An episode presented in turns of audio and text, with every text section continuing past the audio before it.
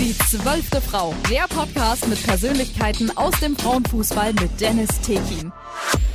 Eine waschechte Fürtherin ist heute bei mir zu Gast. Sie ist in Fürth geboren. Seit 1968 ist sie im Ronhof. Da war sie fünf Jahre alt. Da war sie zum ersten Mal im Ronhof und unterstützt seitdem das Kleeblatt.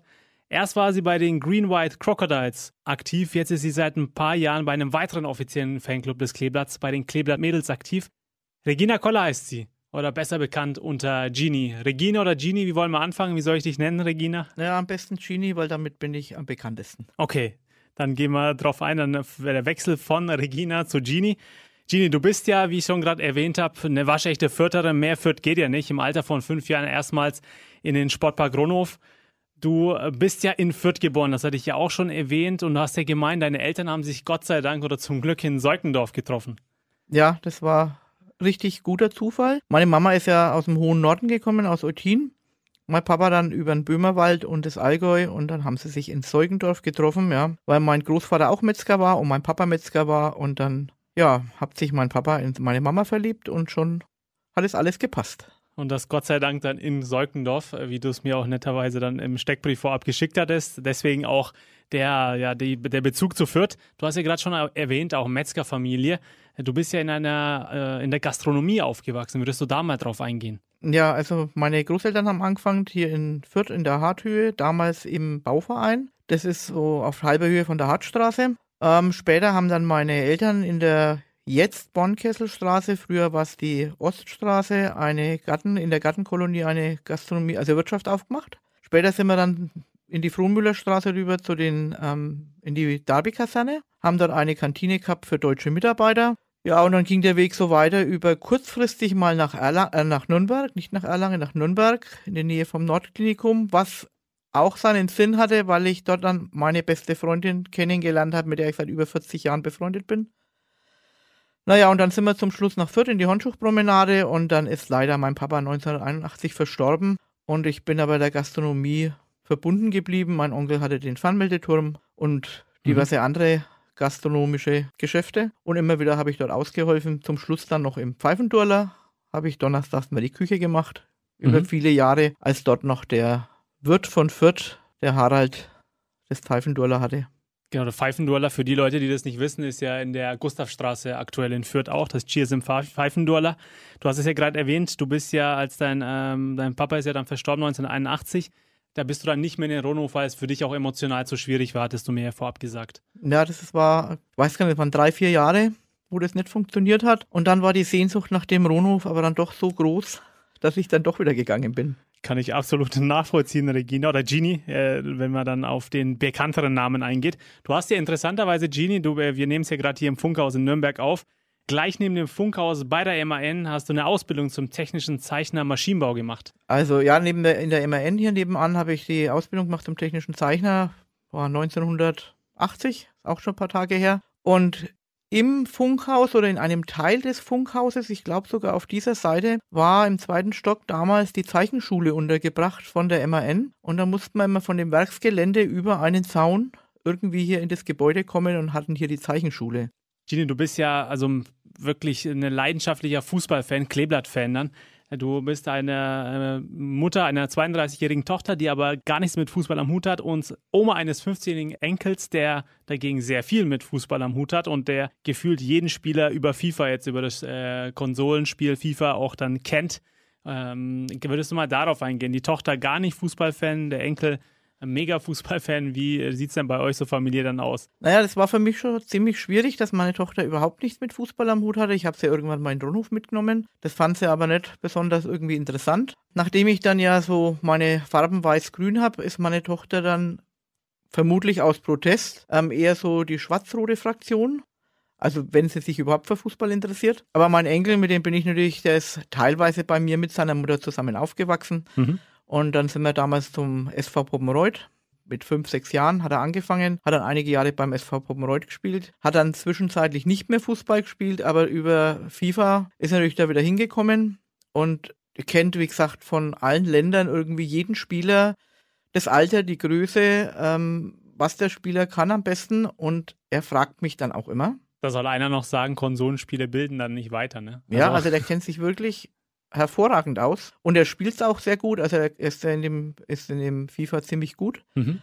Ähm, ich kann leider selten antworten auf die Fragen, die er mir stellt. Außer natürlich die Spiele, wenn es um Fürth geht. Klar, da bist du ja die Expertin genau. schlechthin. Dann, ja. Aber ansonsten ähm, bin ich da ziemlich raus.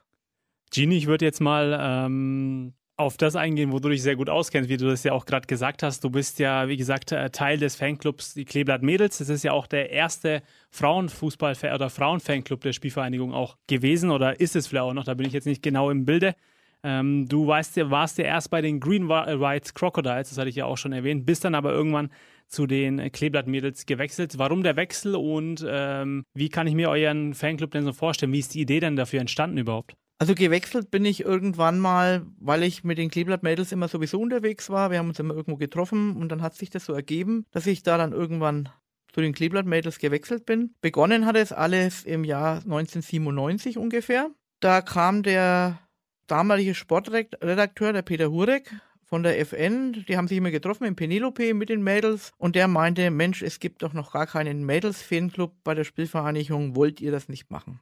Naja, dann haben sie sich ein wenig so überlegt, weil die Mädels, die sich anfangs im Türkischkurs kennengelernt haben und in dem Penelope waren, haben dann mit Hilfe vom Edgar Burkhardt sich am 2.12.1997 in der damaligen Haupttribüne gegründet.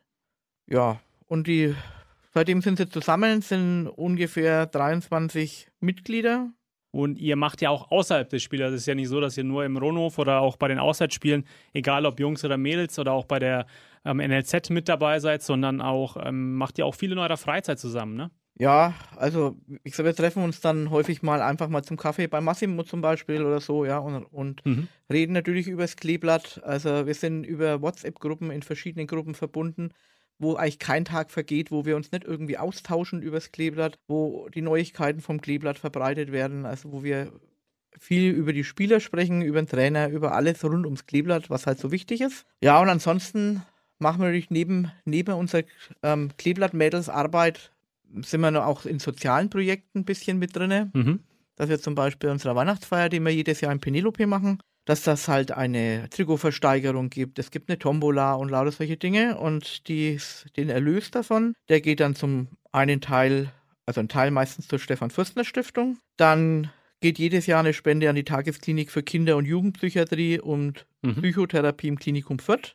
Ja, das ist so unser Kleeblatt-Mädels-Alltag. Ja, und Stefan Fürstner, du hast es ja gerade angesprochen, ist einer der ähm, Ex-Spieler, auch Aufstiegshelds von 2012, den äh, jeder Fürth-Fan auf jeden Fall auch kennen sollte und kennt natürlich auch. Er, er pflegt ja eine enge Verbindung zu eurem Fanclub, genauso wie Marco Caligiuri und äh, Rashid Azusi auch, soweit ich weiß. Ja, das ist mit den Jahren einfach gewachsen, dass ja immer wieder ein Spieler kommt zur Weihnachtsfeier.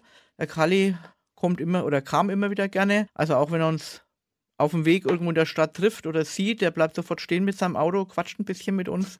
Mit dem Raschid gibt es natürlich auch eine lange Verbindung und die ist auch geblieben, als er in Pauli war. Das mhm. ist nie abgerissen. Ja, und mit dem, wen haben wir denn noch gehabt? Den Fürsti, ah, den Gassi, den, den, den Gieselmann. Gieselmann, ja. Ja, genau, den bin ich auch eine enge Verbindung. Da hat man, ich weiß gar nicht, ob es der Gassi war. Ich glaube, der Gassi war es an der, an der Weihnachtsfeier. Wir hatten ein Wer wird Millionär gemacht mit zehn Karten, mit dem Gassi, glaube ich, ich denke, dass es er war, und haben dann Fragen rund ums Kleeblatt gestellt und dann irgendwann kam eine Frage auf und da wusste er nicht weiter. Und dann hat er den Telefonjoker gezogen und hat tatsächlich den Stefan Fürstner angerufen, hat ihn ein bisschen ausgefragt und der Stefan hat irgendwann gesagt, ah, sag mal, bist du betrunken? ähm, Gassi meinte dann, nö, ich bin bei den Kleeblatt-Mädels und der Stefan sofort, ja, alles klar. Ja, Weiß du hast, Bescheid. Du hast, du hast es ja gerade erwähnt, Genie, du, ihr habt ja auch so Quiz, also es gibt ja in meinem Podcast, wenn du schon mal reingehört hast, hast weißt du ja auch, dass es am Ende einen Quiz gibt und bei euch gibt es ja auch im Fanclub-Treffen, wenn ihr so ein äh, Treffen dann habt, gibt es ja auch so eine Quizrunde, so Wer wird Millionär, hast du ja gerade erwähnt. Ja, wir machen solche Sachen, machen wir auch. Eben einfach, um das ein bisschen aufzuheitern und mhm. Natürlich gibt es am Ende dieser Quizrunde für unsere Spieler dann immer ein Geschenk. Ich meine, die kriegt er sowieso ja, aber er muss halt dann irgendwas dafür tun. Mitunter muss er auch mal ein Lied singen oder solche Sachen machen. Wobei man jetzt dann noch schon erwähnen kann, dass zum Beispiel der, Marco Caligiuri alles gewusst hat. Es gab nichts, was der nicht einmal gezögert, irgendwelche Ereignisse von der Spielvereinigung, die man aufgeführt haben, er wusste alles. Ein Experte. Ein wirklicher Experte, ja. Was mich jetzt interessieren würde, ähm, den Podcast hören ja auch äh, einige Leute, natürlich auch einige Fürth-Fans natürlich, Kleeblatt-Fans. Äh, wie wird man denn, wenn man noch kein Mitglied bei euch ist, denn als, äh, als, als Frau, als Mädchen auch Mitglied bei euch? Ja, es ergibt sich meistens so, dass man irgendwen trifft. Oder Mädels sprechen uns auch an, weil sie halt wissen, dass es die Kleeblatt-Mädels gibt. Sie schließen sich uns an in unseren Gruppenrunden mitunter oder man trifft sich einfach zum Kaffee trinken und dann ergibt sich das irgendwie so, ja. Das ist dann, es wird auch eigentlich keiner abgewiesen. Also das, wir sind da offen recht dann. offen für alles. Also tolerant natürlich sowieso und offen für alles und jeder kann zu uns kommen. Was auch wichtig ist, also wir finden es sehr wichtig, dass es Fanclubs gibt, mhm. dass es unterschiedliche Fanclubs gibt, dass sich jeder aufgehoben fühlt irgendwo in einem Fanclub und Klar, dass sich auch, auch die Mädels anerkannt fühlen. Das heißt, ihr schafft auch eine gute Atmosphäre, dass die Leute, die sich dann äh, bei euch anmelden und Mitglied werden, dann auch, auch sich total wohlfühlen und aufgehoben fühlen. Dann ja, eigentlich schon. Also ich habe noch nichts Negatives gehört. Ich habe noch keinen gehört, der über uns geschimpft hätte, dass es so furchtbar ist bei uns. Genie, du hast ja gemeint zu mir in dem Steckbrief, was du mir zugeschickt hast, Fußball ist ein großer Teil deines Lebens, was sich auch in vielen Details in deiner Wohnung wiederfindet. Du hast mir da auch mehrere Einzelbilder geschickt. Überall, wo man deiner Wohnung schaut, auf den Bildern, überall ein Kleeblatt zu sehen, überall weiß-grün. Äh, so ähm, wie man sich halt einen Kleeblatt-Fan auch vorstellt. Äh, die Bilder werden wir übrigens auch für euch Hörer, ähm, das wird dann auch gepostet werden. Also werdet ihr auch mit auf Instagram dann sehen. Schaut gerne mal drauf. So wohnt ein Kleeblatt-Fan. Äh, wie kann ich mir denn so ein Wochenende vorstellen? Ähm, ich weiß ja von dir, dass du dann auch mal spontan ja gerne mal äh, entscheidest, hey, ich bin jetzt gerade aufgewacht, setze mich in den Zug und fahre mal nach Illertissen, war es, glaube ich, oder? Für ja. die Regionalligamannschaft des Kleeblatts. Genau, das hat sich so ganz kurzfristig ergeben. Die haben Freitagabend, glaube ich, gespielt, um 19 Uhr in Illertissen. Ich habe meinen Enkel um 17 Uhr abgeholt in der Nähe vom Fernmeldeturm bei seiner Mama. Und dann stieg er ins Auto ein und habe gesagt, hast du Lust nach Illertissen zu fahren? Und Alessandro, ja klar, mache ich, fahre ich mit. Und es ist dann schon so eine Strecke, also wenn man es jetzt normalerweise fährt, brauchen wir ungefähr zweieinhalb Stunden. Um 18.55 Uhr waren wir trotz fünf Baustellen vor dem Stadion gestanden und konnten von Anfang an das Spiel sehen, das leider in der Nachspielzeit dann verloren ging. Ja, aber so bin ich eigentlich drauf. Das heißt, du entscheidest auch spontan, ach komm, heute gerade nichts vor, warum nicht? Ab nach ähm, auch kein Weg zu weit. Dann ist, äh, ist egal, ob jetzt die U23, ob es die U19 ist, U17, du bist ja auch, oder auch bei den Mädels dann auch, du bist ja überall unterwegs dann, nicht nur bei, der, bei den Herren, bei den Jungs in der zweiten Liga, sondern auch dann ja auch die Jugend. Ich meine, was natürlich so geplant ist, ist sind die Spiele der Profis im Normalfall zu jedem Heimspiel. Beim Auswärtsspiel bin ich normalerweise auch dabei, zurzeit leider ein bisschen weniger, aber im Prinzip auch. Und alles andere entscheide ich mit meinen anderen beiden Mädels, mit denen ich meistens fahre, ganz spontan. Wir schreiben uns zusammen und hast du Zeit, hast du Lust? Wir waren jetzt letzt am Wochenende bei der U17 gegen Halle bei dem Testspiel in Sack. Ja, und schauen uns solche Dinge halt auch mal an. Klar, also überall nicht nur das äh, das Profileben, sage ich mal, sondern auch, wie gesagt, die Mädels. Auch da werden wir auch noch äh, später im zweiten Teil dann ausführlicher drüber sprechen. Und auch die Jugend beim Kleeblatt, das liegt dir ja auch am Herzen. Bevor wir ähm, ja weitermachen mit dem zweiten Teil des Podcasts, hätte ich noch eine Frage an dich. Ich denke, äh, die Frage ist relativ einfach zu beantworten. Ich kenne dich auch ein bisschen. Äh, Gini, du, was bedeutet denn das Kleeblatt für dich, die Spielvereinigung für dich? Wenn du das so in einem Satz oder vielleicht einem Wort zusammenfassen würdest. Also in einem Wort wird es schwierig. es ist, ja, es ist einfach ein Großteil meines Lebens. Das ist der Ausgleich für den oft stressigen Alltag. Das ist zum Abschalten da, Entspannung, Aufregung natürlich auch ab und zu. Aber es ist schon, ich würde sagen, neben meiner Familie, halt neben meiner Tochter und meinem Enkel, ist das, der größte Teil ist eigentlich das Kleeblatt. Das heißt, das Kleeblatt ist eigentlich deine zweite Familie dann, so könnte man das sagen. So könnte man das ausdrücken, ja. Abstoß oder Eckball? Okay, Regina, jetzt kommt auch der Part für dich, wo ich drei Entweder-Oder-Fragen habe. Äh, wir haben gerade einen Schluck Wasser genommen, weil es echt verdammt warm heute. Bist du ready? Ja, ich bin ready. Alles klar. PC oder Tablet? PC. Warum PC und nicht Tablet? Bist du eher dann die alte Schule, sage ich mal? Ich bin eher die alte Schule, liegt aber auch daran, dass ich auf einem Auge ziemlich wenig sehe und es am PC einfacher ist. Mhm, das ist eine sehr ja, auf, oder sinnvolle Begründung auf jeden Fall, warum du auch für PC dich entscheidest. Ich persönlich bin auch ein PC-Fan eher. Weniger Tablet. Ketchup oder Mayo? Das wäre dann eher so in die kulinarische Richtung die Frage. Obwohl Ketchup rot ist, dann doch eher Ketchup. Okay, obwohl rot, und warum kein Mayo dann? Naja, Der Geschmack. in der Kombination geht's schon, aber nur Mayo ist mir einfach zu fett.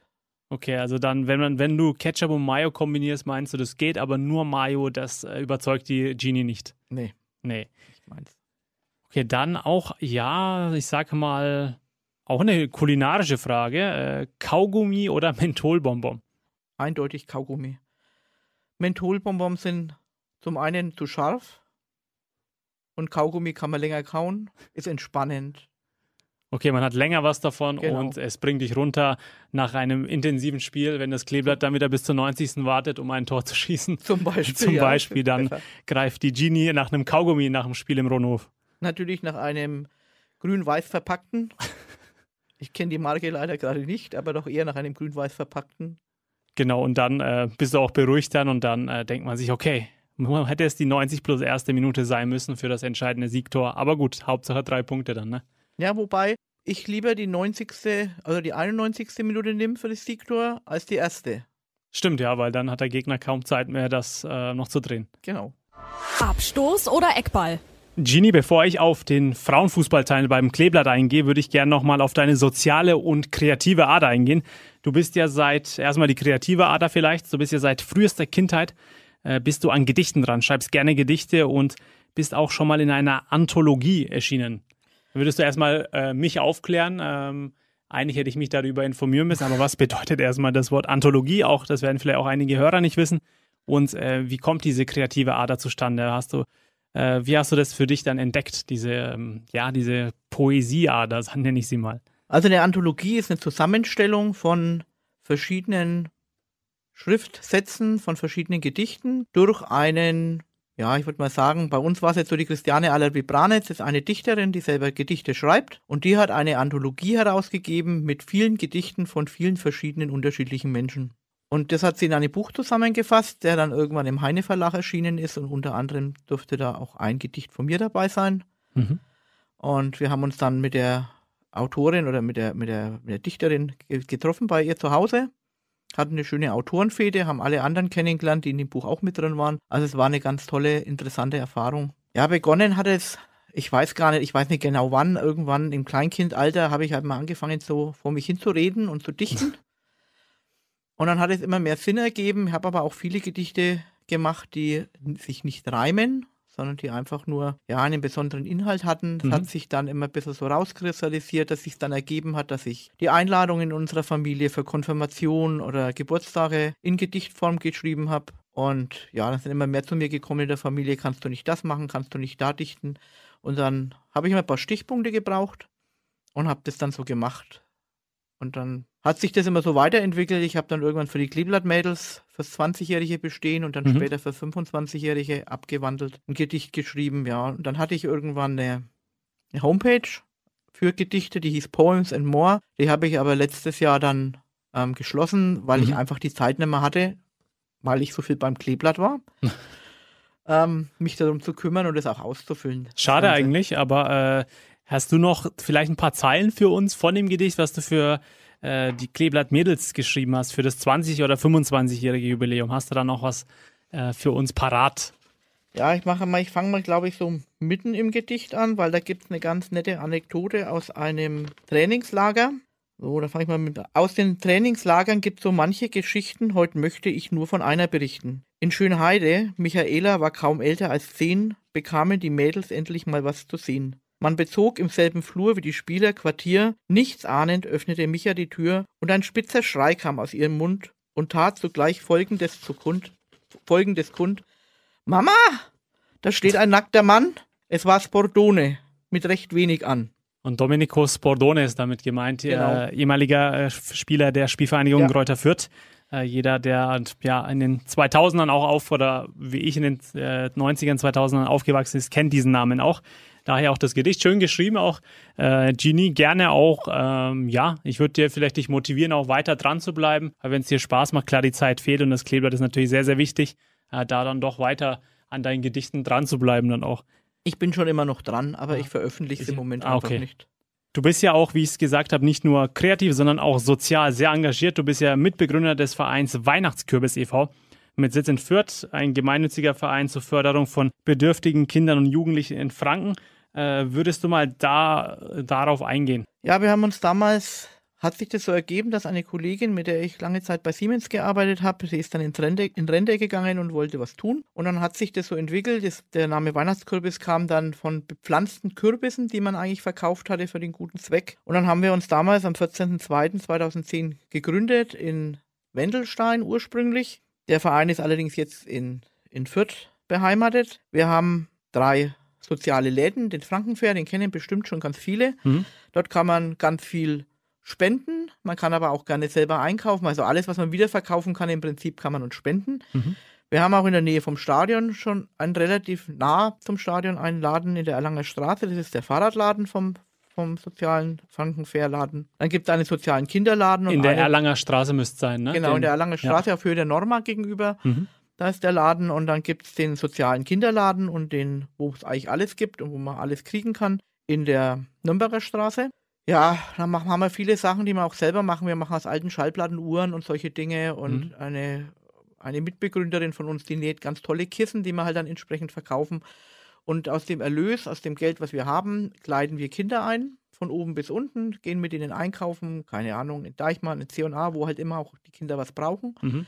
Jetzt ist wieder die Zeit gewesen für, ähm, für die Schultüten und Schulranzen. Schulranzen dann auch, klar. Die durften die Kinder sich vorher raussuchen. Also wir kriegen über Jugendamt, über, über die Kirche, über Sozialämter, bekommen wir die Kontakte. Und da bekommen Kinder, wo das Geld eben fehlt in den Familien, gefüllte Schultaschen, gefüllte Schultüten, damit sie sich auch gut fühlen, wenn sie eingeschult werden. Da finde ich eine wirklich tolle Sache auch, ähm, ja, dass ihr auch so vielseitig seid, also verschiedene, ähm, ja, verschiedene Sachen dann auch macht. Und ähm, du bist ja auch nicht nur beim Verein Weihnachtskürbis e.V., sondern auch bei den United Killrunners. Genau, das ist ja klar. Beim Udo muss man ja dabei sein und klar, natürlich. unterstützen. Mr. Fürth. Was immer, was, was er halt macht. Also ich habe auch damals beim, als der Bunker umgebaut wurde, mhm. bei den Sportfreunden, das ist auch selbstverständlich, dass man da ein bisschen hinspendet und ein bisschen unterstützt. Das ist jeder, der es halt ein bisschen braucht. Ich habe das auch damals so festgelegt, dass dann eben meine Mama leider 2019 verstorben ist und wir hatten dann ein Haus zu verkaufen, meine Schwester und ich, und haben gesagt, ich habe gesagt, also 10.000 Euro von dem Hausverkauf, egal was ich bekomme aus dem Haus, wird erstmal an zehn verschiedene Institutionen verteilt, wie an die Palliativstation, wo eben meine Mama gestorben ist und die alles so toll machen und Wünsche eben erfüllen und viele andere. Unter anderem natürlich der Weihnachtskürbis, natürlich die United Kid Runners mhm. und viele andere eben auch, weil natürlich könnte ich mein Geld auch für mich brauchen, logisch, aber ich denke, ich habe genug, damit ich auch ein bisschen abgeben kann. Und du backst auch jetzt wieder vom Sozialen, äh, der schwenkt wieder zum, ja, ich würde schon sagen, kreativ. Du kochst und backst leidenschaftlich gerne. Äh, würdest du da auch nochmal ein bisschen uns mitnehmen? Was kann man da erwarten, wenn die Regina oder die Genie auftischt? Ja, also gestern zum Beispiel zu meinem 60. Geburtstag wollte ich eigentlich noch nichts machen, weil das möchte ich im September machen, mein kleines Buffet bei den Kollegen, die da schon drauf warten. Aber ohne Kuchen konnte ich dann doch nicht kommen, habe dann einen Zwetschgenkuchen gemacht, weil ich von einer der Kleeblatt-Mädels einen Eimer Zwetschgen bekommen habe mhm. und habe erstmal Marmelade gekocht, ähm, habe was Neues ausprobiert, weil das mir auch so ein bisschen irgendwie auf mich zukam vor ein paar Jahren. Also eine nette Geschichte, da habe ich ein ein Marmeladenglas bekommen oder mehrere Gläser, die ausschauen wie ein Fußball. Jetzt kann ich natürlich als Fürth-Fan keine rote Marmelade in ein Fußballglas machen und stand da, was werde ich tun? Bin losgezogen, habe Kiwis gekauft und Äpfel, habe dann aber 17 gelbe und eine grüne Kiwi nur gehabt und stand dann da und habe dann Waldmeister-Sirup genommen und habe ein wunderschönes, sattes Grün in dieses Glas bekommen. Ähm, ja, und die habe ich dann an alle natürlich verteilt. Und irgendwann rief mich eine der Mädels an und sagt, meine Akiwama ist leer. Und ich so, Akiwama, was willst du von mir? es ist eben diese Apfel-Kiwi-Waldmeister-Marmelade abgekürzt. Ah, okay. Eine coole Abkürzung. Ja. ja, und so heißt die halt jetzt. Und jetzt kürze ich meine Marmeladen auch immer so ab. Ich habe dann mit meiner zweiten Kreation, mit der Ertili, Erdbeerhimbelimette. Ertili und Akvi, äh, Akiwama. Akiwama und Ertili genau. könnten auch zwei neue Stürmernamen sein. Ja, und mit der Ertili habe ich dann beim Radio F mitgemacht, bei der Marmeladenkönigin. Mhm. und bin tatsächlich in die Endausscheidung gekommen. Habe zwar nicht gewonnen, aber immerhin bin ich in die Endausscheidung gekommen. Das ist ja auch schon was. Das ist ja Hauptsache im Finale dabei sein, ist ja auch schon was. Genau, das war auch schon was, ja. Ja, und ich probiere immer gerne aus. Also neue Rezepte, alles, was so gibt, wird ausprobiert. Und meistens geht es auch gut. Okay, meistens geht's gut. Gibt es eine Geschichte, wo es nicht gut ging? Naja, ich habe schon mal irgendwann, keine Ahnung, ich glaube, ein Gulasch ist mal daneben gegangen, das war furchtbar, aber ich glaube, da lag es eher am Fleisch. Das habe ich dann nach fünf Stunden aufgegeben, dass das Fleisch weich wird. Das war, denke ich, doch ein etwas alter Ochse oder so. Jetzt wieder, wieder zum Thema ähm, Frauenfußball auch. Also Fanclub, nochmal äh, noch einen Punkt zum Fanclub würde ich gerne klären. Gibt es da auch oder gab es auch lustige Anekdoten und Geschichten?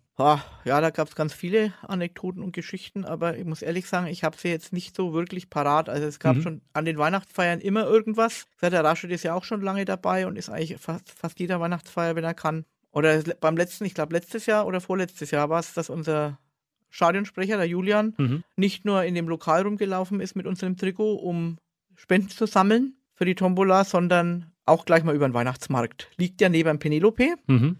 Und dann ist er über den Weihnachtsmarkt gezogen mit ein paar Mädels und kam dann mit gut Geld zurück. Hat sich auf jeden Fall gelohnt, der Ausflug. Wenn der Julian dabei ist, dann wird auch gespendet. Ja, ja, das hat, war richtig gut. War auch clever von euch dann eingefädelt sozusagen.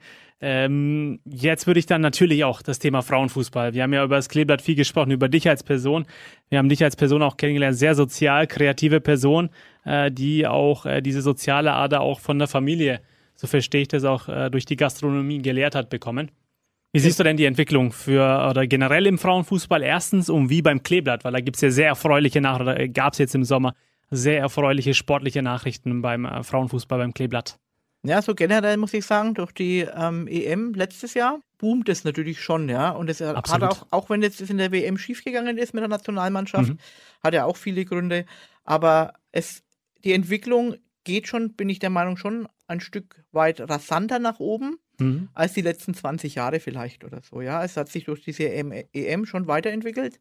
Auch beim Kleeblatt natürlich hat sich weiterentwickelt. Man merkt es ja auch, wenn man dann mal die Spiele anschaut von den Mädels, auch von der, von der Art und Weise, wie die Mädels spielen. Überhaupt ist das ein, ich schaue mir natürlich gerne die Jungs beim Fußball an, mhm. aber was mir, was mir unheimlich gut gefällt beim Frauenfußball ist, dass die Mädels, auch wenn sie gefault werden, aufstehen und weiterlaufen. Es gibt keine Diskussionen normalerweise. Keine Schwalben oder weniger Schwalben? Weniger Schwalben. Ich meine, bei der WM jetzt hat man schon gemerkt, dass da dass sie es ein bisschen abgeschaut haben. Manche Mädels schauen sich jetzt ein bisschen bei den Jungs ab, aber so generell, wenn es darum geht, wenn es irgendwelche Foul gibt oder Karten gibt oder Freistoß, sonst irgendwas, da sind die Mädels, nehmen das besser hin. Mhm. Gibt nicht so eine Theatralik. Das heißt, du würdest sagen, die, Frauenfu die Entwicklung im Frauenfußball ist in dem letzten Jahr äh, deutlich also es war, der Frauenfußball ist im letzten Jahr weitergekommen als in den letzten 20 Jahren zuvor. So würde ich es vielleicht zusammenfassen. Auf jeden Fall, ja. Und wie siehst du die Entwicklung beim Klebler? Das hatte ich ja angesprochen vorhin. Was ist denn da passiert im Sommer? Da gab es ja sehr, also was heißt sehr viel Erfolg, war sehr erfolgreicher, eine sehr erfolgreiche äh, Spielzeit, sehr erfolgreicher Sommer. Genau. Weil erstens, erst sind ja die, die Mädels, also die Frauen, die Frauenmannschaft der Spielvereinigung ist ja in die, ist in die Bayernliga aufgestiegen. Mhm. Und zwei Tage später, ich glaube zwei, zwei Tage nach dem, genau zwei Tage nach dem Aufstieg von der Frauenmannschaft, ist die U23 auf den frei gewordenen Platz in der Landesliga nachgerückt. Die hatten dann beim letzten Spiel, was eigentlich egal, da konnten sie spielen, was sie wollten, da waren sie schon aufgestiegen. Und wir waren dann auch beim, wir Mädels, ein paar von den Mädels waren dann auch bei diesem letzten Spiel dabei. Das war ja im Trainingscenter. Das war toll, einfach, das ja, das ist ein tolles Gefühl, das einfach mitzuerleben und zu sehen, Mensch, der ganze Einsatz hat sich gelohnt für die Mädels. Klar, da wird ja auch viel gemacht im Hintergrund. Da wird wirklich viel gemacht im Hintergrund, ja. Also die Entwicklung auch beim Kleeblatt, wie allgemein eigentlich, ist schon recht schnell vorangegangen in letzter Zeit. Ja, das liegt auch mit der allgemeinen Entwicklung, finde ich, zusammen. Auch, dass da tut sich sehr, sehr viel und das ist nicht mehr, wie du es sagst, auch nicht mehr so ein Hype nur, was dann wieder abflacht, sondern das, glaube ich, es bleibt jetzt auf diesem Niveau und wird meiner Meinung nach noch weiter nach oben gehen. Aber trotz des äh, leider aus, frühen Ausscheidens der Nationalmannschaft. Äh, wie siehst du aber generell nochmal die Entwicklung beim Kleeblatt? Also wir haben es ja ähm, gerade angesprochen, sehr erfolgreicher Sommer, sehr erfolgreiche letzte Spielzeit. Äh, wie, äh, woran liegt das? Also wa warum, warum dieser Erfolg? Es muss ja von irgendwas kommen. Da wird ja auch vieles richtig gemacht. Naja, wenn man das Kleeblatt allgemein anschaut, also nicht nur jetzt bei den Mädels, sondern auch bei den Jungs, bei dem Nachwuchsleistungszentrum das anschaut, da investiert die Spielvereinigung auch ziemlich viel. Also die holt auch die richtigen Trainer, bin ich der Meinung. Mhm. Ähm, es kommen ganz viele Spielerinnen zurück. Oder ja, die, die sind mal irgendwann weggegangen, die kommen wieder zurück, weil sie sehen, dass es bei uns familiär zugeht. Sammeln ihre Ja. Erfahrungen woanders, merken, Genau. vielleicht passt es da nicht und dann kommen sie wieder zurück zum Kleeblatt. Dann kommen sie wieder her. Da sind sie aufgefangen, da werden sie gut betreut. Von allen Seiten eigentlich. Also nicht nur von den Trainern, von dem, von dem ganzen Umfeld eigentlich. Schon alleine, wenn man das, wenn man das, das NLZ anschaut und auch das Trainingszentrum von den Profis, wo ja auch die Spiele auch stattfinden, Mhm. das ist schon was ganz Besonderes. Also es hat jetzt auch letzt, beim letzten Training, vorletzten Training war der Stefan Reisinger mal da und war total begeistert auch von dem Trainingszentrum und hat gesagt, also das, was die Spielvereinigung auf die Beine stellt, ist wirklich hervorragend. Der Stefan Reisinger, bekannter Stürmer, früher bei der Spielvereinigung, da am Wacker Burghausen auch und äh, 60 München müsste, glaube ich, sein. Da hat er ja auch noch Genau. gespielt, aber in Fürth auch eine, was, heißt, Legende wäre jetzt, glaube ich, nicht so hochgegriffen. Den kennt man auf jeden Fall bei der Spielvereinigung. Also man Legende kennt ist ihn. vielleicht zu viel, aber äh, man Ja. kennt Stefan Reisinger, ist auf jeden Fall ein bekannter Name beim Kleeblatt. Das stimmt. Und das war das Schöne dran. Ich war bei dem Training leider nicht dabei, letzte Woche, aber eine von meinen Kleeblatt-Mädels. Und der Stefan hat sich auch an die Kleeblatt-Mädels erinnert. Also, ah ja, die Kleeblatt-Mädels, ganz klar, ja, weiß ich schon. Ja, klar, er war ja im, im Jahr 2004 ungefähr, 2004, 2005, so um den, um den Zeitraum müsste er beim Kleeblatt gewesen sein, wenn ich mich jetzt nicht komplett täusche. Da war es auch, da weiß er, das war auch so, dass der Stefan zum Beispiel zu einer Weihnachtsfeier gekommen ist, irgendwie in einem Anzug mit, ich glaube, ein rosanes Hemd war es, eine furchtbare Krawatte. und da kam dann von Rashid so ein Spruch dann dazu, eben bis zu dem, zu dem Outfit. Und er meinte aber, also wenn man zu den Kleeblatt-Mädels kommt, dann muss man im Anzug kommen. Dem ist nichts hinzuzufügen dann. Ich würde jetzt auf den, ähm, den Schwenk von einem Anzug und der Krawatte zum äh, Männer- und Frauenfußball Unterschiede. Äh, wir hatten ja mal so auch privat drüber gesprochen. Männer, Frauenfußball, was sind so die Unterschiede deiner Meinung nach? Vorhin hast du es ja ein bisschen angesprochen. Bei Männerfußball wird äh, zu sehr, ja, geht es zu sehr in die Theatralik, sage ich mal. Was ist aber vielleicht beim Männerfußball in Anführungszeichen besser? Weil ich finde diesen Vergleich immer schwierig auch äh, beides mal zu sagen, Frauenfußball ist das gut, Männerfußball ist das gut, das ist schlecht. Aber wenn du den Vergleich mal ziehst, Ja, mir fällt es auch ein bisschen schwer, das zu vergleichen, weil es einfach von der Konstitution her bei Männern und Frauen schon mal unterschiedlich Ja, ist, genau. wobei der Frauenfußball ja mittlerweile auch wahnsinnig schnell geworden ist. Ja, die Theatralik, das habe ich ja schon, schon erwähnt, aber ich kann jetzt auch nicht sagen, ich würde auch nicht sagen besser oder schlechter, das klingt immer so negativ äh, mit dem äh, schlechter, sondern äh, was vielleicht so für dich die Unterschiede, was du so wahrnimmst an Unterschiede, diese Theatralik, das haben wir jetzt mehrfach gehört, aber noch etwas, wo du sagst, das ist mir aufgefallen beim Männerfußball, naja, ist das anders oder beim Frauenfußball vielleicht ist das anders oder besser. Äh, das Schlechter können wir vielleicht auch weglassen, weil das klingt immer so negativ. ja, was, was halt, also was, wo es noch hakt oder wo großer, wo es noch, wo die, wo der Frauenfußball natürlich groß hinterherhängt, hinkt, ist das Finanzielle natürlich Mhm, logischerweise, klar. ja, dass die Sponsoren so wenig da sind. Wobei ich auch der Meinung bin, dass sich schon, wie gesagt, durch diese EM, dass sich das verbessert. Dass es noch nicht so auf dem Niveau ist bei, wie bei den Männern, ist ganz logisch. Wobei ich es bei den Männern komplett übertrieben finde. Also manches ist einfach wirklich komplett übertrieben, diese Summen, die da hin und her das geschoben werden. Das sind Fußballer, das sind Menschen, die mögen, der eine mag besser sein als der andere, der andere mag noch besser sein Mhm. als der andere, aber es rechtfertigt keine Summen in irgendwelchen zwei-, dreistelligen Millionenhöhen. Ja, absolut gar nicht. Und wenn man es jetzt wieder sieht, diese Transferperiode, Also- äh, muss man nicht genauer drauf eingehen, aber Wahnsinn. Also, ähm, was da, das hat nicht mehr mit dem echten Fußball meiner Meinung nach nicht mehr viel zu tun, diese Ablösesummen. Ich glaube, da ist halt das System sozusagen, also was heißt Schuld, aber äh, wenn uns jetzt das angeboten, äh, wenn wir das angeboten bekommen würden, diese Gehälter, würden wir wahrscheinlich auch ja sagen. Aber wenn es dann, äh, wenn man dr- als Neutraler von draußen schaut, finde ich, hat das nicht mehr mit der Realität, mit dem normalen Bürger draußen, der zur Arbeit gehen muss, hat das wenig mehr mit dem echten Fußball meiner Meinung nach zu tun. Ich meine, es ist natürlich schon so, dass man sich überlegen muss. Also ich bin jetzt 60 geworden, ich konnte seit meinem 16. Lebensjahr, glaube ich, meine Lehre angefangen, Mhm. kann jetzt arbeiten, bis ich 65 bin. Natürlich kann auch ein Fußballer nach seiner Karriere arbeiten, logischerweise. Aber im Prinzip muss er den Großteil seines Geldes, das er irgendwie für den Rest seines Lebens braucht, in einer relativ kurzen Zeit zusammenbringen. Ja, je nachdem, wann er anfängt, je nachdem, wie lange er spielen kann. Es gibt selten Spieler, die bis, keine Ahnung, 35, 36 spielen können. Mhm. Und dann musst du schauen, du hast auch ein großes Risiko. Ja, wenn dir jemand so gegen den Knöchel tritt, dass er so zersplittert ist, dass du nicht mehr Fußball spielen kannst, dann kann es dir mit 24 passieren, 25, dass du ein Sportinvalide bist. Klar. Und da musst du natürlich gucken, dass du dein Geld im Prinzip vorher beieinander hast. Aber das gilt natürlich genauso für die Frauen, denen kann es genauso passieren. Und deswegen fehlt da noch ein bisschen der Zug dahinter, Mhm. dass sie zumindest so ein Gehalt bekommen, die Profispielerinnen so ein Gehalt bekommen, dass sie nicht nebenbei arbeiten müssen. Dass sie davon leben Dass sie können. davon einfach leben können. Genau, und ich würde auch generell jetzt unabhängig von ob Männer- oder Frauenfußball auch empfehlen, ähm, auch eine zweite, so einen zweiten Karriereweg. Wenn man Fußball ist, ist man auch eine gute Ausbildung, äh, vielleicht ein Studium, je nachdem, was zu der Person auch passt. Da gibt es ja nicht den Masterweg, sage ich mal. Und dass man den auch dann abschließt, sodass man äh, im Hintergrund was hat, in der Hinterhand. Den, den zum Beispiel hatte der Stefan Reisinger. Der hat nämlich in der Zeit, als er bei uns gespielt hat, nebenbei immer noch halbtags bei der Sparkasse in Fürth gearbeitet. Ab und zu mal. Genau. Und das ist ja auch äh, wichtig, weil, äh, es, wie du es gesagt hast, kann immer passieren. So eine Verletzung ähm, kann auf einmal in einem Spiel eine zwei Minute passieren und dann ist man Sportinvalide. Genau. Wünscht man natürlich äh, keinem, aber es kann leider immer passieren und dann muss man natürlich was, äh, ja, einen Plan B vielleicht dann auch haben.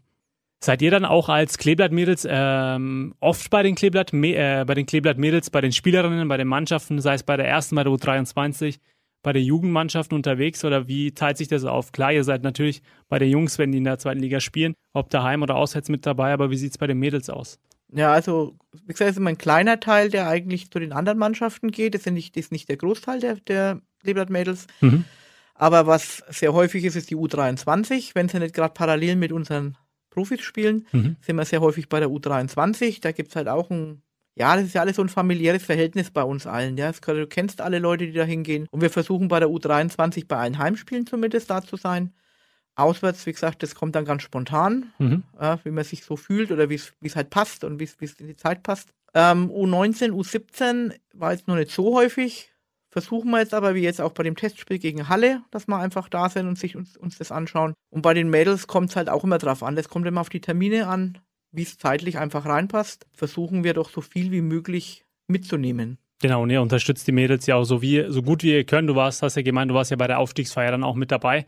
Und äh, wenn es passt, also versucht ihr auch alles mitzunehmen. Das sieht man ja auch, du postest es ja auch dann gerne in den sozialen Medien. Ist egal, ob die erste Mannschaft, ob die Mädels, ob die U23 oder die U17 auch. Ihr versucht überall da zu sein. Das ist ja nicht selbstverständlich auch, dass ihr dann ja in eurer Freizeit dann überall auch mitreist. Es sind ja nicht nur die Heimspiele. Naja, wenn man das Kleeblatt im Herzen trägt, ist das so. Das genau. ist halt wie mit allen Leidenschaften, die man so hat, ja. Das ist der eine, der hat Handball eben als Leidenschaft und ist bei jedem Handballspiel. Der andere ist, keine Ahnung, der sitzt zu Hause und spielt ewig Schach, weil er es gerne macht. Ja, klar. Oder man geht zum Pokern, wie ich es halt ab und zu dann noch mache, ja.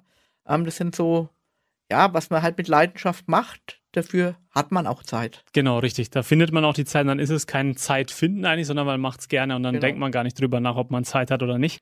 Was muss denn noch verbessert werden im Frauenfußball generell? Was, was denkst du? Äh, wir sind ja jetzt auch auf einige Punkte eingegangen. Was müsste noch äh, besser werden? Klar, die Bezahlung, dass die Spielerinnen auch davon leben können, sage ich mal, die Profispielerinnen. Aber was vielleicht noch infrastrukturell vielleicht auch noch Sachen oder was würdest du noch ja, das, das auch in, in kleineren Vereinen, wie bei großen Vereinen, Wolfsburg, Bayern München, Hoffenheim, da ist es, passt ja eigentlich im Prinzip. Da mhm. passen die, die Trainings, die Strukturen, Plätze, das passt alles außenrum, die, die Struktur außenrum passt gut.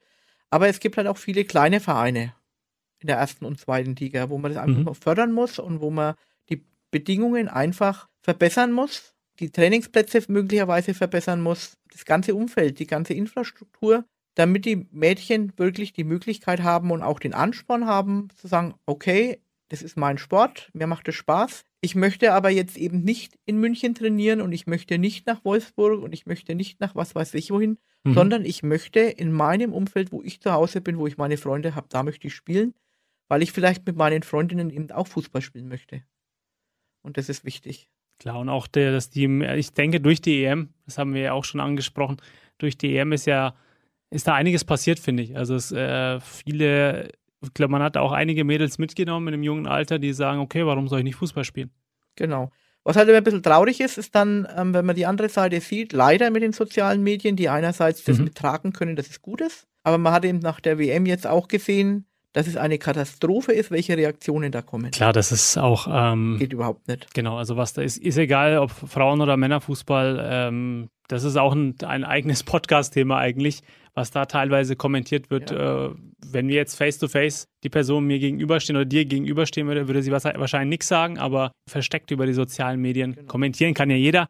Finde ich echt äh, manchmal, ja, nicht, nicht nur schade, aber das hat beim Fußball einfach nichts verloren. Das, äh, das sind auch nur Menschen, die spielen und die geben ihr Bestes und wenn's, man kann nicht immer gewinnen. Man kann zwar immer Gas geben, das sehe ich schon so, dass man da immer kämpfen kann, aber man kann nicht immer gut spielen. Das geht einfach nicht. Das sind ja auch Menschen auf dem Platz. Eben, das keine, ja keine Roboter. Maschinen, ja. Genau, keine das Roboter. Auch, auch, egal, ob du das bei den Profis anschaust, wenn man jetzt das Spiel in Halle anschaut, haben viele gesagt, oh, Katastrophe und was haben die da gemacht und haben jetzt keine fünf Tore geschossen wie gegen Paderborn Ich sehe das ein bisschen, dass das eher die Taktik war. Mhm. Man Gott sei Dank war es kein Abs aber war es ein Abseitstor dann, der Gegenzug. Aber ich habe das eher als Taktik gesehen, dass man sich auch für die Liga nicht kaputt macht. Man muss sich da nicht so reinhängen, dass einem die Füße weggehauen werden, möglicherweise, ja. Und dann fällt man für die Liga aus. Das ist nicht, den, den Preis muss man nicht bezahlen. Und ähm, es war einfach äh, klar, am Ende wurde es nochmal eng. Es ist ja immer so, wenn du 1-0 führst und dann ja. das zweite Tor nicht fällt und dann gerätst du automatisch unter Druck. Das ist ja, das sind so die Mechanismen im Fußball, kennen wir ja alle. Aber am Ende dann, dann den Sieg nach Hause gebracht. Wichtig auch für den Verein auch mal nach äh, drei Jahren, glaube ich, wieder die nächste Runde zu erreichen. Und äh, wie du es gesagt hast, man kann nicht immer gut spielen. Und dann sollte man das auch nicht überbewerten. Klar, die Fans sind dann vielleicht manchmal noch kritischer, aber das Trainerteam, das sieht es ja auch. Wenn irgendwas nicht passt, das sind ja die Experten. Es ist auch völlig egal, ob man mit 1-0 oder mit 9 zu 1 in die nächste Runde kommt. Man bekommt dafür nicht mehr. Man ist einfach in der nächsten Runde und bekommt genau das gleiche Geld. Genau, richtig. Und äh, in der Liga gibt es dann auch nicht mehr Punkte als drei. Was wünschst du dir denn ähm, für die Spielvereinigung, für die Zukunft? Ich könnte mir natürlich vorstellen, was da der Wunsch ist, natürlich irgendwann mal das Frauenteam dann endlich mal in der Bundesliga zu sehen. Das ist natürlich ein langer Weg, aber ist das der Wunsch dann auch von dir? Das wünschst du dir doch auch. Also ich war, ich habe das ja ein bisschen verfolgt die letzten Tage. Da gibt es ja irgendeine Umstellung. Ich weiß nicht, ob es nur die Jugendmannschaften betrifft, dass mhm. es irgendwie diese Bundesliga nicht mehr geben soll. Ich weiß nicht, ob es nur die U19 oder U17 trifft. Ähm, natürlich, wenn es die so gibt, ist es natürlich schon der Traum, dass die Frauen auf jeden Fall in der Bundesliga spielen. Mhm.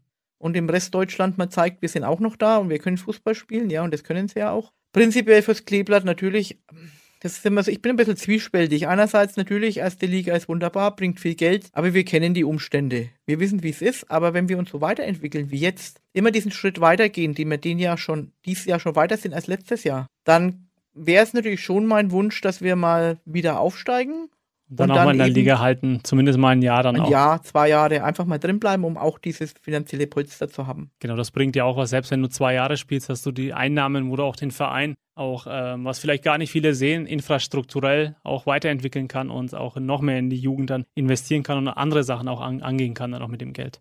Genau. Querpass-Quiz.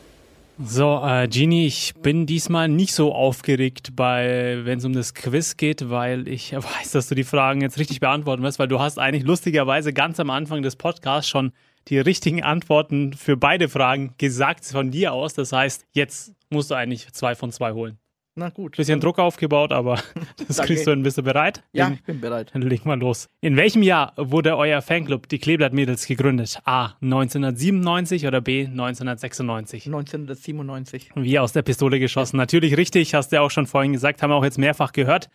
Mit der Unterstützung damals auch von Edgar Burkhardt, hattest du auch genannt, ein ähm, sehr wertvoller und bekannter Name äh, bei der Spielvereinigung. Die zweite Frage, die hast du dann auch drauf, weil das hast du auch schon genannt. Deswegen habe ich mir vorhin gedacht, wo du das jetzt, äh, musste ich kurz schmunzeln, dachte mir, okay, die äh, Genie wird das Quiz rocken. Wie lautet das exakte Gründungsdatum eures Fanclubs? A. 4.12.1997 oder B. 2.12.1997? Das war natürlich der 2.12.1997. Richtig, genau. Zwei aus zwei. Äh, diesmal hätte ich auch nicht irgendwelche Taktiken anwenden können, um dich zu verwirren. Da warst du einfach zu sicher. Herzlichen Glückwunsch, zwei von zwei. Richtig ja. gerockt, Genie. Herzlichen Dank. Querpass-Quiz. Genie, wir sind am Ende angelangt. Jetzt kommt der klassische, klassische Satz von mir. Es hat mir wirklich Spaß gemacht. Das ist aber immer so, weil ich jedes Mal eine neue Geschichte von einer oder mehreren Personen erfahre. Und es ist jedes Mal sehr unterhaltsam, eine Person kennenzulernen und ihre Meinung über den Fußball generell und den äh, Frauenfußball im Speziellen. Schön, dass du da warst, dir die Zeit auch genommen hast. Du bist eine sehr soziale und kreative Person, das haben wir kennengelernt. Das kommt auch von, der, von deinen familiären Umständen, sage ich mal. Und Kleeblatt ist eine, das Kleeblatt ist eine große Leidenschaft. Du lebst für das Kleeblatt, so könnte man es auch sagen. Vielen, vielen Dank, dass du da warst und jetzt darfst du das letzte Wort übernehmen. Gut, dann möchte ich mich auch gern bedanken, dass ich da sein durfte. Sehr gerne. Dass ich ein bisschen was über unsere Kleeblatt-Mädels erzählen durfte und über ja, was mich halt so rumtreibt das ganze, die ganze Zeit und meine soziale Ader. Und wenn ich darf, würde ich auch gerne noch ein paar grüßen zum Abschluss. Natürlich alle meine Kleeblatt-Mädels, die sich das dann irgendwann anhören werden. Und ich würde mich wahnsinnig darüber freuen, wenn ganz viele auf unserer Homepage www.weihnachtskürbis mit ue.de vorbeischauen oder auch in den Läden gerne was spenden und auch gerne jedem von diesem Verein erzählen, ob er es hören will oder nicht. Dankeschön. Die zwölfte Frau, der Podcast mit Persönlichkeiten aus dem Frauenfußball mit Dennis Tekin.